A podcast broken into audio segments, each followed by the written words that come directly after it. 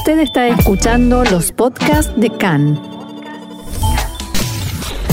CAN, Radio Nacional de Israel.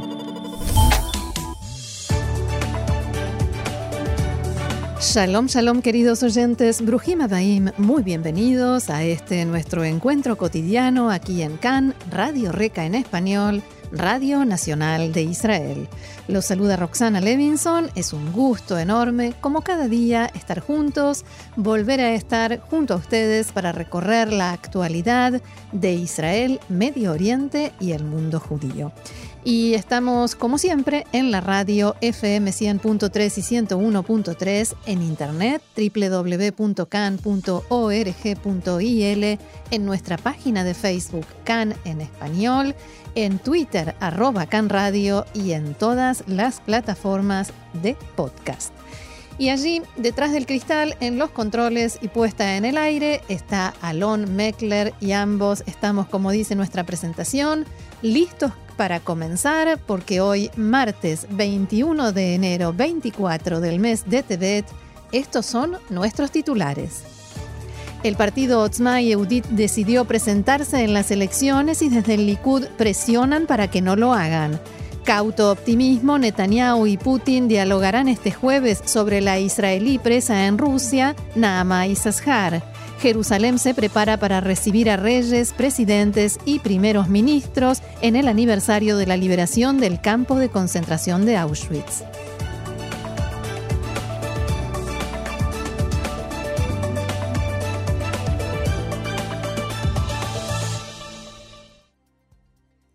Vamos entonces al desarrollo de la información, tal y como se esperaba, como se anunció, el líder del partido de extrema derecha Otzma Yehudit, Itamar Ben-Gvir, anunció anoche que su partido se presentará en las elecciones del próximo 2 de marzo.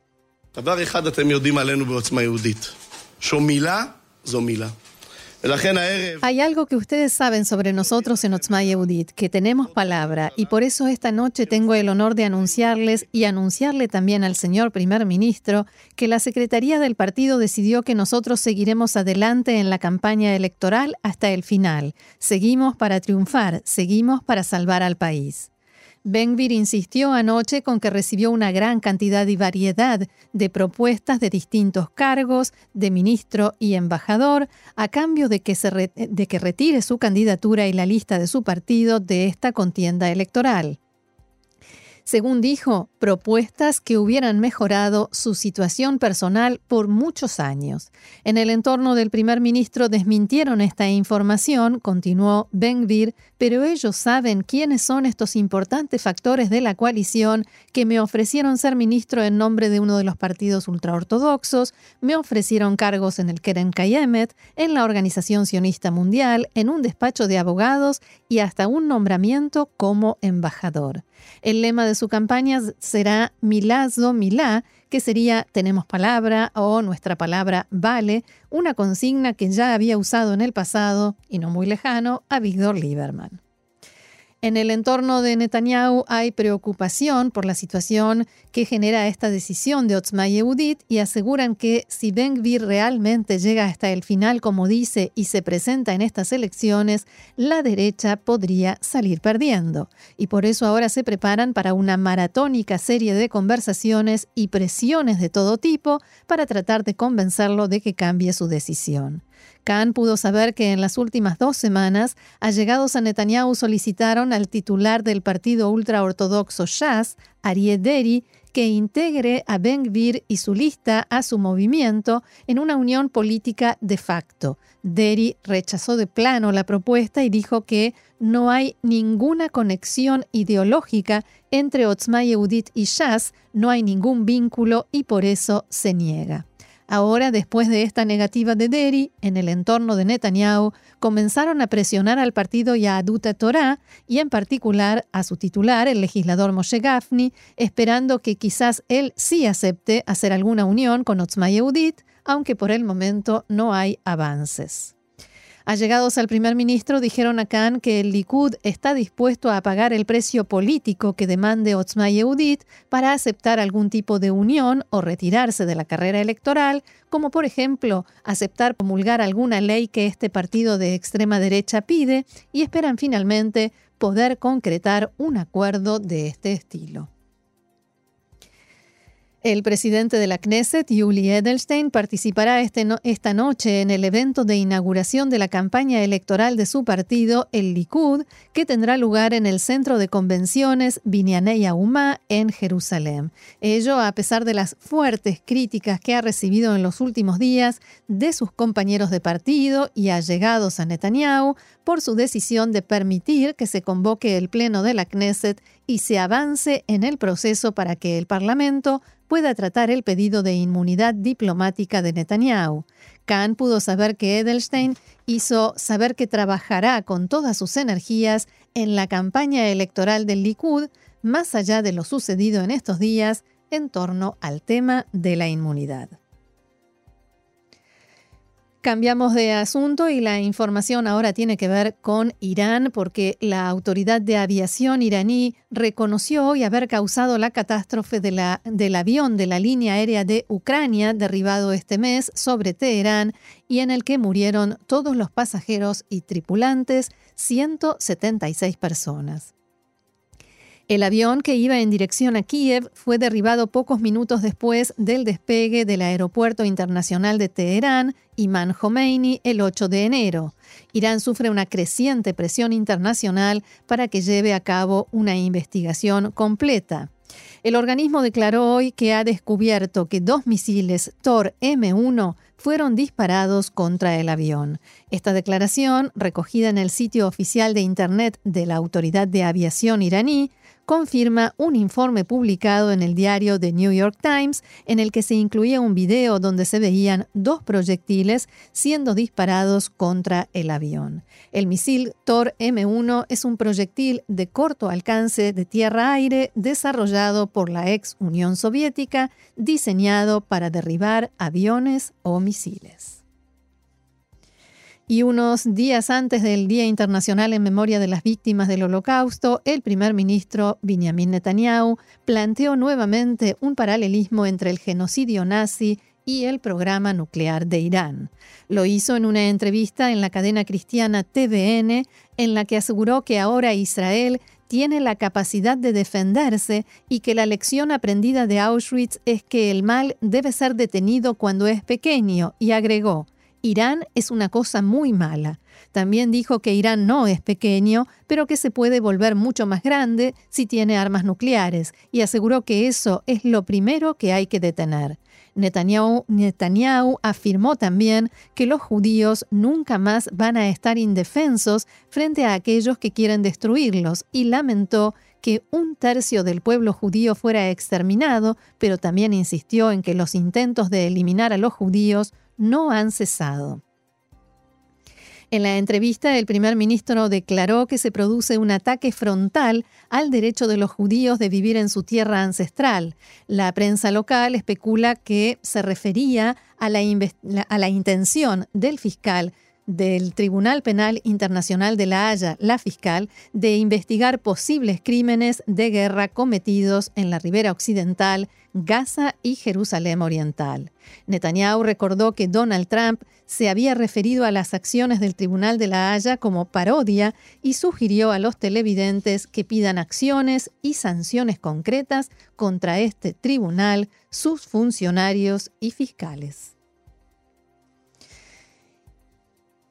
Un enorme despliegue policial para proteger Jerusalén en la conmemoración del Día Internacional de Recuerdo del Holocausto este jueves. Unos 10.000 agentes de policía serán desplegados en la capital y las carreteras que la circunvalan en los días en que Jerusalén recibirá a 47 delegaciones de reyes, presidentes y otros líderes que llegan a Israel para conmemorar tres cuartos de siglo de la liberación del campo de concentración de Auschwitz.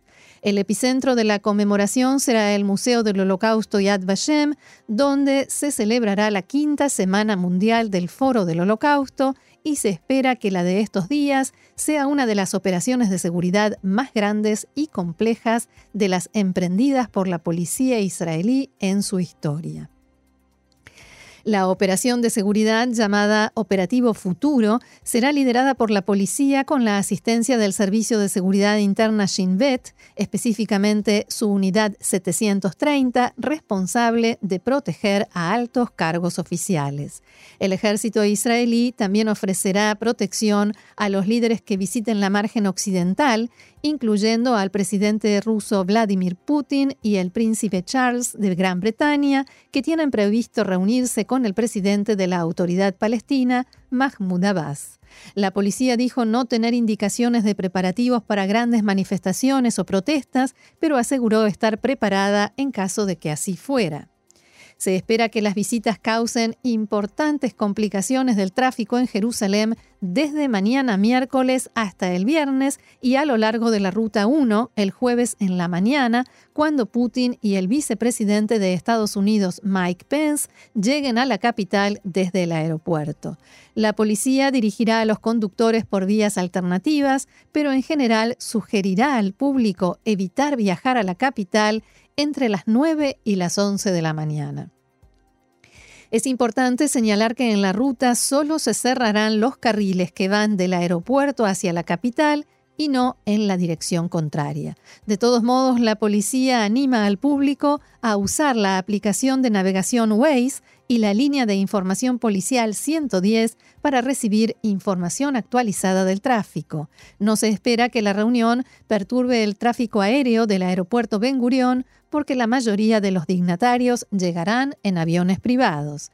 Recordamos que en las 47 delegaciones se incluyen 27 26 perdón, presidentes, cuatro reyes y cuatro primeros ministros y casi todos aterrizarán a lo largo del día de mañana miércoles. Las delegaciones se quedarán en su mayoría en hoteles de Jerusalén, en la calle King David. En consecuencia, esta calle estará cerrada hasta el viernes y durante estos días se aconseja a quienes viven en Jerusalén o quienes circulan por allí usar el transporte público, específicamente el tranvía, y las compañías de autobuses están modificando sus rutas de acuerdo con los cortes de tráfico planificados. La familia de Naamá y dijo sentir un cauto optimismo después de la reunión que mantuvieron en la tarde de ayer con el primer ministro Benjamin Netanyahu, un encuentro en el, que, también estuvo presente el asesor de seguridad nacional, Meir Ben Shabbat. Naamá, recordemos, está presa en Rusia porque en su bolso se encontraron 9 gramos de cannabis y fue condenada a siete años y medio de prisión. Fue una buena reunión, dialogamos, muy optimistas. Esperamos que la situación mejore pronto, decían los familiares de Naamá, que no hicieron muchas más declaraciones ya que se les pidió conservar un perfil bajo y sin provocaciones de cara a la llegada al país del presidente Vladimir Putin. Uno de los motivos de ese optimismo son las palabras que pronunció ayer el portavoz del Kremlin, Dmitry Peskov. Con, toda seguridad el tema se tratará esta semana en la reunión entre el presidente Putin y Netanyahu. Lo mejor es esperar hasta que este encuentro se produzca y ver qué información recibimos. También el primer ministro Netanyahu se mostró optimista después de la reunión con la familia Issachar.